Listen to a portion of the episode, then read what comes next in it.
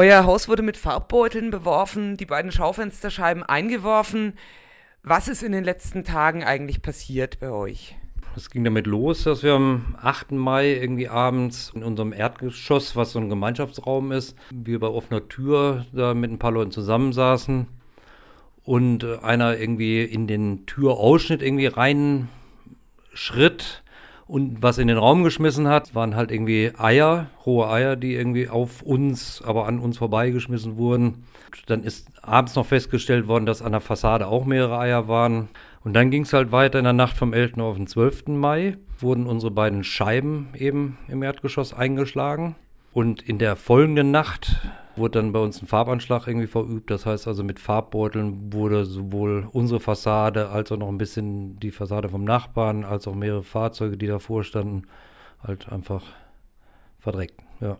Das ist passiert, genau. Was macht euch zur Zielscheibe? Was macht euch offenbar zu einem geeigneten, in Anführungsstrichen, Ziel für derlei Anschläge? Zum einen natürlich seit der Eröffnung des NSU-Prozesses. Es ist wahrnehmbar einfach eine größere Aktivität der rechtsradikalen Szene zu beobachten und die Anschläge stehen unserer Meinung nach äh, in Zusammenhang mit Veröffentlichungen auf diesen rechtspopulistischen Webseiten, wie zum Beispiel von Blue News, ähm, wo diese Einrichtungen ja ein Stück weit geoutet werden oder was wo eben darüber in unsäglicher Weise irgendwie geschrieben wird.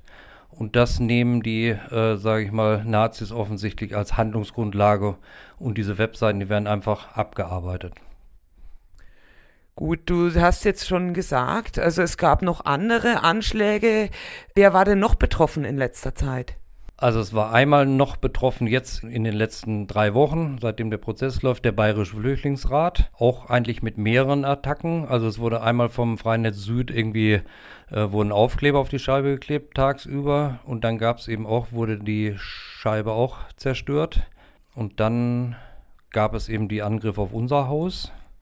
Dann gab es ja jetzt auch letzte Woche eben bei der Rechtsanwältin, die Nebenklagevertretung macht für die Witwe von dem Theodorus Bulgaridis, einem der Opfer, die 2005 in München ermordet wurden. Ein Fäkalienanschlag und das gehört unserer Meinung nach alles zusammen. Die Münchner Polizei hat ja bis Ende letzter Woche steif und fest behauptet, das seien alles Einzelfälle. Du hast aber schon erwähnt, einen Zusammenhang mit dem NSU-Prozess mindestens zeitlich.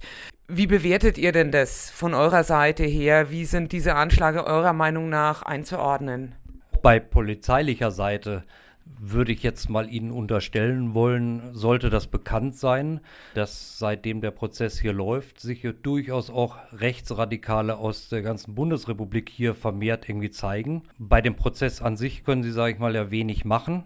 Sie versuchen halt irgendwie bei Kundgebung zum Prozess ein bisschen zu provozieren, aber Ihnen hat es natürlich bestimmt auch total gestunken, dass da 7000 Leute irgendwie vor dem Prozesseröffnung irgendwie in München auf der Straße waren und sich ganz klar irgendwie antifaschistisch und antirassistisch gezeigt haben in der Stadt. Und so wird halt versucht, sozusagen solche Einrichtungen, die jetzt nicht sonderlich geschützt sind, nachts anzugreifen und eben Sachbeschädigung und und und vorzunehmen. Heißt es, dass es dabei vielleicht auch um Versuche geht, Leute einzuschüchtern, äh, gezielt auch Personen zu treffen? Einzuschüchtern, da gehen wir natürlich schon stark davon aus. Und es ist auch immer so, dass dann auf der Seite zum Beispiel vom Freien Netz Süd ein, zwei, drei Tage später dann eben auch darüber berichtet wird in ihrer sozusagen Variante dessen. Ne? Es gibt natürlich noch mehr Einrichtungen, die davon betroffen sein könnten in der Zukunft. Wir haben auch ganz klar, also in, bauen da gerade eine Struktur auf, um uns halt dementsprechend auch davor zu schützen und zu sichern und das eben gemeinsam und solidarisch halt irgendwie auch einen Umgang damit zu finden. Diese Einzeltäter-These der Münchner Polizei, wie würdest du die denn bewerten? Ich meine, es ist eigentlich irgendwie, sage ich mal, in größeren Teilen dieser Stadt irgendwie bekannt, dass es ganz ausgesprochene Nazi-WGs gibt.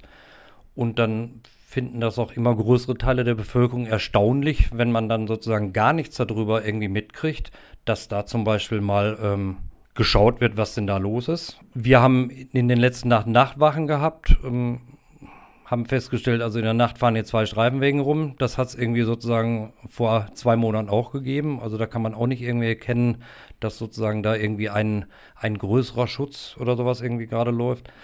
Man kann sich natürlich auch noch Gedanken dazu machen, was das irgendwie politisch heißt oder was das für einen Hintergrund haben könnte, dass das gerade unserer Meinung nach die Nazis so an der langen Leine laufen gelassen werden. Welche Reaktionen gibt es denn von außerhalb auf diese Anschläge? Also es wird in der Presse berichtet. Was sagt zum Beispiel die Nachbarschaft dazu? Gibt es weitergehende Solidarität oder ähnliches? Die Solidarität ist eigentlich ganz klasse. Also zum Beispiel jetzt bei uns im Viertel hier im Westend. Wir haben ja heute auch unser Café eröffnet deswegen und hatten auch ein bisschen geflyert, die ganze Anwohnerinnenschaft, dass die Interesse daran haben, sich da mit uns zu, drüber auszutauschen.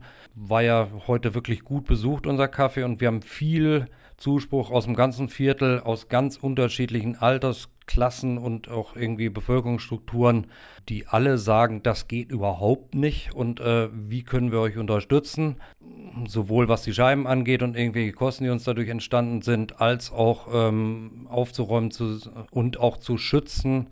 Das ist wirklich äh, ganz klasse und beeindruckend, also wie das läuft. Und die Nachbarschaft ist klasse.